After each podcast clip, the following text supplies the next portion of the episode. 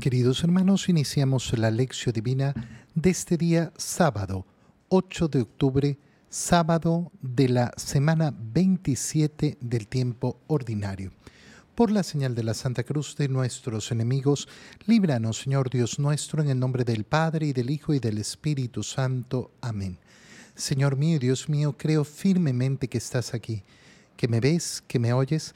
Te adoro con profunda reverencia. Te pido perdón de mis pecados y gracia para hacer con fruto este tiempo de lección divina. Madre mía Inmaculada San José, mi Padre y Señor, Ángel de mi guarda, interceded por mí. En la primera lectura de este día sábado, continuamos la lectura de la carta a los Gálatas y leemos el capítulo 3, versículos 21 al 29. Hermanos, si la ley dada por medio de Moisés fuera capaz de dar la vida, su cumplimiento bastaría para ser justos a los hombres. Pero en realidad, la ley escrita aprisionó a todos bajo el pecado para que por medio de la fe en Jesucristo los creyentes pudieran recibir los bienes prometidos. Antes de que llegara la etapa de la fe, estábamos presos y bajo la custodia de la ley, en espera de la fe que estaba a punto de manifestarse. De modo que la ley se hizo cargo de nosotros, como si fuéramos niños, para conducirnos a Cristo, a fin de que fuéramos justificados por la fe. Pero una vez que la fe ha llegado, ya no estamos sujetos a la ley. Así pues, todos ustedes son hijos de Dios por la fe en Cristo Jesús, pues cuantos han sido incorporados a Cristo por medio del bautismo, se han revestido de Cristo. Ya no existe diferencia entre judíos y no judíos, entre esclavos y libres, entre varón y mujer, porque todos ustedes son uno en Cristo Jesús. Y si ustedes son de Cristo, son también descendientes de Abraham, y la herencia que Dios ha prometido les corresponde a ustedes. Palabra de Dios. Es verdaderamente preciosa y hermosa la parte de la, carta, de la carta a los Gálatas que acabamos de leer. Fíjense cómo eh, San Pablo en este momento continuando con ese argumento que está desarrollando, es decir, que no es las obras de ley, la ley dada a Moisés la que nos salva, sino la fe, la fe en Jesucristo, que no hay que confundirla con un acto externo. ¿eh? Eh, todo el contrario, San Pablo lo que está hablando es de, de, una profunda interiorización de esa creencia en nuestro Señor. La ley fue dada por medio de Moisés para qué? Eh, no para dar vida, sino eh, para llegar a la plenitud. Si la ley dada por medio de Moisés fuera capaz de dar la vida, su cumplimiento bastaría para ser justos a los hombres. Es decir, que no habría necesidad de haber llegado a la nueva alianza. Lo que está diciendo San Pablo es muy sencillo. Si la ley de Moisés bastaba, entonces, ¿por qué el verbo de Dios se hizo hombre? Porque Cristo murió en la cruz. Si cumplir con la ley de Moisés bastaba para justificarse y salvarse, entonces no necesitábamos un Salvador. No necesitábamos un Salvador, pero en realidad la ley escrita aprisionó a todos bajo el pecado para que por medio de la fe en Jesucristo los creyentes pudieran recibir los bienes prometidos. Es decir, preparó preparó la salvación. Antes de que llegara la etapa de la fe estábamos presos y bajo la custodia de la ley, en espera de la fe que estaba a punto de manifestarse. De modo que, ¿qué es lo que ha hecho la ley? La ley se hizo cargo de nosotros como si fuéramos niños para conducirnos a Cristo. ¿Cuál es la idea preciosa que está debajo de esto? Que la historia de la salvación, el Antiguo Testamento, es todo en preparación a Cristo. Si yo leo el Antiguo Testamento, pero no llego al Evangelio, entonces es absurdo. Porque todo en el Antiguo Testamento me conduce hacia Cristo. Si no me conduce hacia Él, no cumple ninguna finalidad. Y por eso el Antiguo Testamento sin el Nuevo Testamento queda en el vacío, queda en el vacío absoluto, no me va a servir. Es muy preocupante, por ejemplo, cuando uno ve grupos cristianos que ponen su énfasis en el Antiguo Testamento e incluso ponen como normas el cumplimiento de leyes que San Pablo está hablando en contra de ellas como si fueran lo vital y lo más importante y se olvidan del Nuevo Testamento. Te pongo un ejemplo sumamente sencillo. Uy, hay que dar el diezmo. El diezmo es parte de la ley del Antiguo Testamento. No es parte de la ley del Nuevo Testamento. El cristiano, el católico, no está obligado a dar diezmo porque la medida de generosidad no se ha establecido por un 10%. La medida de generosidad apela a todo. A todo. El Señor nos pide todo. No nos pide el 10%. Eh, entonces no se trata de vivir hacia abajo, se trata de vivir hacia arriba. Pero si yo voy a una comunidad que me dicen, no, no, no, tienes que dar el 10% porque el diezmo, el diezmo, el diezmo, el diezmo hermano mío, entonces hemos vuelto al Antiguo Testamento, no hemos llegado al Nuevo y por tanto no tenemos la salvación. Nos hemos quedado atrapados, atrapados en el Antiguo Testamento. Nosotros éramos como niños y nos han conducido para llegar a ser justificados por la fe. ¿La fe en qué? ¿En quién? En Jesucristo. Pero una vez que la fe ha llegado, ya no estamos sujetos a la ley. Por eso es que la iglesia con toda precisión y con toda autoridad puede decir, esta norma ya no hay que cumplirla. Esta norma presente en el Antiguo Testamento ya no hay que cumplirla. Fíjate, por ejemplo, en aquellos grupos que dicen, no, ustedes no se reúnen el día del Señor porque el día del Señor es el sábado, el sabbat, eh, ese es el que hay que cumplir. Entonces no vamos a celebrar la resurrección de Cristo nos vamos a quedar en el Antiguo Testamento. Absurdo. A lo largo de la historia siempre van a aparecer personas que van a querer reinterpretar el Evangelio y van a querer dar énfasis a, no, es que esto, esto es lo olvidado, lo que, lo que faltaba para verdaderamente cumplir. No, para verdaderamente cumplir tienes la luz de tu madre que es la iglesia. Y la iglesia te enseña efectivamente todo lo que tienes que hacer para alcanzar esa salvación a través de la fe en nuestro Señor Jesucristo. Así pues, todos ustedes son hijos de Dios por la fe en Cristo Jesús. No son hijos de Dios por cumplir las normas de ley. No lo hace hijo de Dios aquel que se circuncida, aquel que no come cerdo, aquel que come los animales desangrados de una determinada manera, aquel que hace las purificaciones cuando sale y cuando va, aquel que cuenta los pasos el día sábado porque no puede dar más pasos de los necesarios para cumplir con el descanso sabático. No, eso no es lo que me hace hijo de Dios. De hecho, no son mis acciones las que me convierten en hijo de Dios, sino la gracia que Dios me ha querido entregar. ¿Por qué? Porque es un regalo. Ustedes han sido incorporados a Cristo por medio del bautismo. Y aquí vienen expresiones preciosas.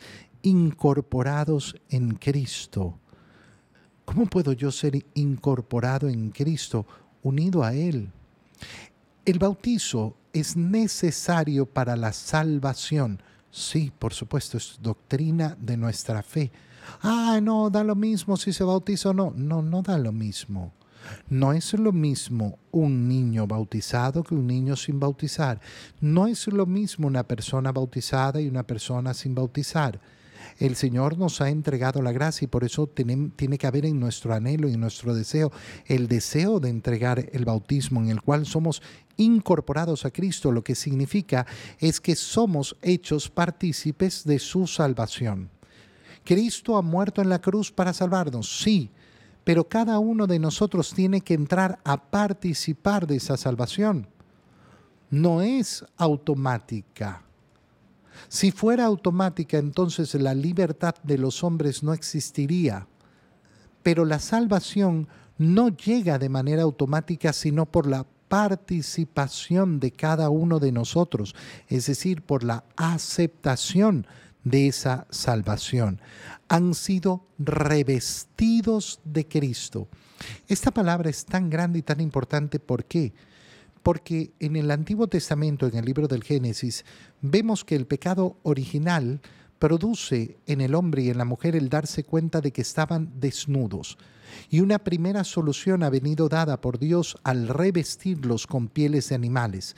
Pero la salvación definitiva de ese pecado original va a ser el revestirse de una verdadera vestidura. ¿Cuál es esa vestidura? Cristo mismo. Por eso nos revestimos de Cristo. Y entonces ya no existe diferencia, y aquí pon mucha atención, entre judíos y no judíos, entre esclavos y libres, entre varón y mujer.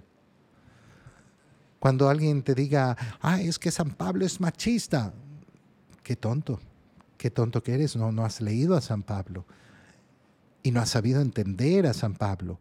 La iglesia es machista. No, porque la iglesia ha sido adoctrinada efectivamente por la predicación de los apóstoles y esto es lo que tienen los apóstoles claros, clarísimo.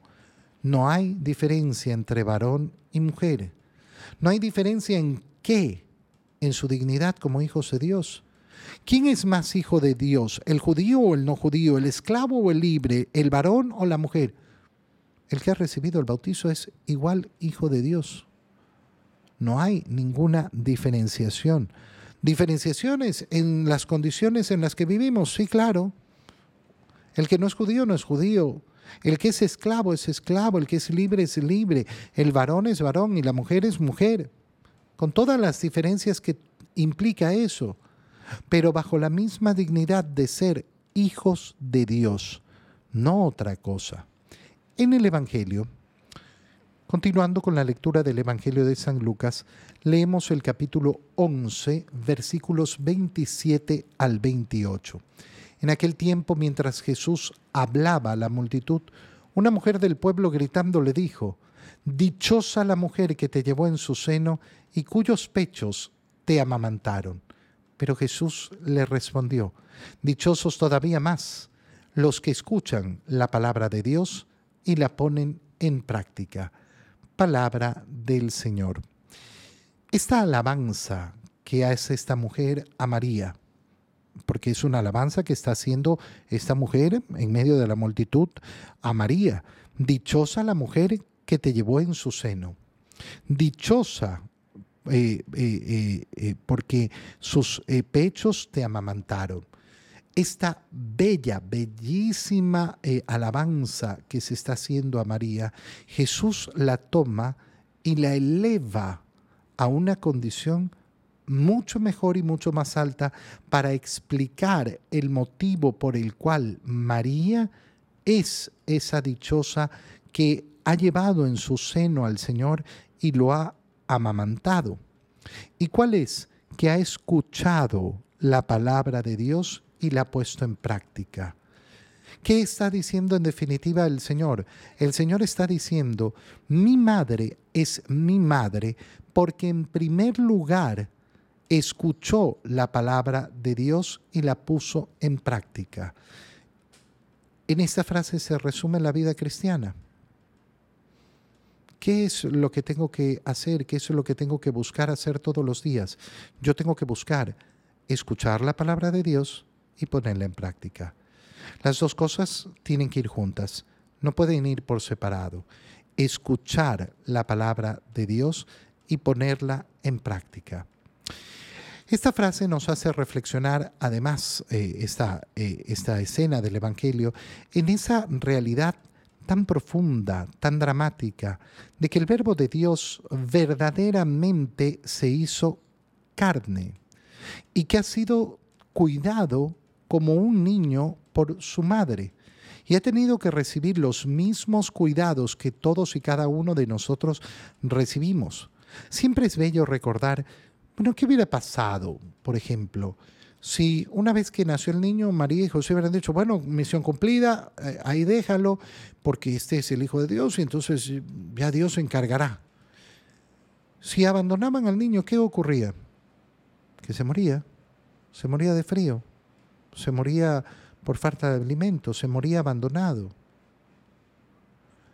El verbo de Dios se hizo carne y ha asumido toda la debilidad humana La debilidad de ser un pequeño niño que no puede moverse por su cuenta, que no puede caminar por su cuenta, que no puede comer por su cuenta, que necesita absoluta y totalmente de otro, que es su madre, su padre. Qué precioso. Qué precioso contemplar la ternura de Dios hecho hombre, verdaderamente hecho hombre por amor a nosotros. Oye, qué precioso es contemplar que el verbo de Dios ha sido amamantado. Tremendo, verdaderamente hermoso. Yo tenía un cuadro precioso eh, eh, donde eh, veíamos a María amamantar a su hijo. es un cuadro que fue muy popular en una época de la historia. María mostrando su seno para amamantar al niño. ¿qué, tiene, ¿Qué tiene de raro esto? No, no, es que es una imagen fea, que no sé qué, que no sé cuánto. No, no es una imagen hermosa que nos habla de la profundidad de la encarnación del Verbo de Dios, que ha querido ser diminuto, que ha querido ser indefenso, que ha querido necesitar de su madre y necesitar de su padre. Precioso. Pero además, lógicamente, eh, esto nos lleva a recapacitar en esa gran alabanza que está haciendo el Señor ella me ha tenido en sus brazos. ¿Por qué? Porque ha escuchado y ha puesto en práctica. Ha escuchado la palabra de Dios y la ha puesto en práctica. Por lo cual me está diciendo, tú puedes hacer lo mismo. Tú puedes hacer exactamente lo mismo. No, yo no podría tener la cercanía que tiene María con Jesús porque María lo llevó en su seno y tú lo pones en tu boca y te alimentas de él. No, no vas a ser María, no vas a ser la madre eh, del Señor. No, no lo vas a hacer. Pero la intimidad de la relación que podemos tener con el Señor es así de grande. Y el camino no es simplemente eh, la casualidad de haber sido la madre, no. Es la profundidad de saber escuchar la palabra de Dios y ponerla en práctica. Qué importante recordar que no basta escuchar, siempre el escuchar va acompañado en poner en práctica, sino lo que tendríamos es simplemente la hipocresía. La hipocresía, hay muchos que sí se saben la palabra de, de arriba para abajo, pero no la ponen en práctica. Y hay muchos que dicen, no, yo, yo soy catoliquísimo, pero no ponen en práctica lo que dice el Señor. Y si yo no pongo en práctica lo que dice el Señor, entonces no sirve de nada. Te doy gracias, Dios mío, por los buenos propósitos, afectos e inspiraciones que me has comunicado en este tiempo de lección divina. Te pido ayuda para ponerlos por obra. Madre mía Inmaculada San José, mi Padre y Señor, Ángel de mi guarda, interceded por mí. María, Madre de la Iglesia, ruega por nosotros. Queridos hermanos, que tengan todos un muy feliz día.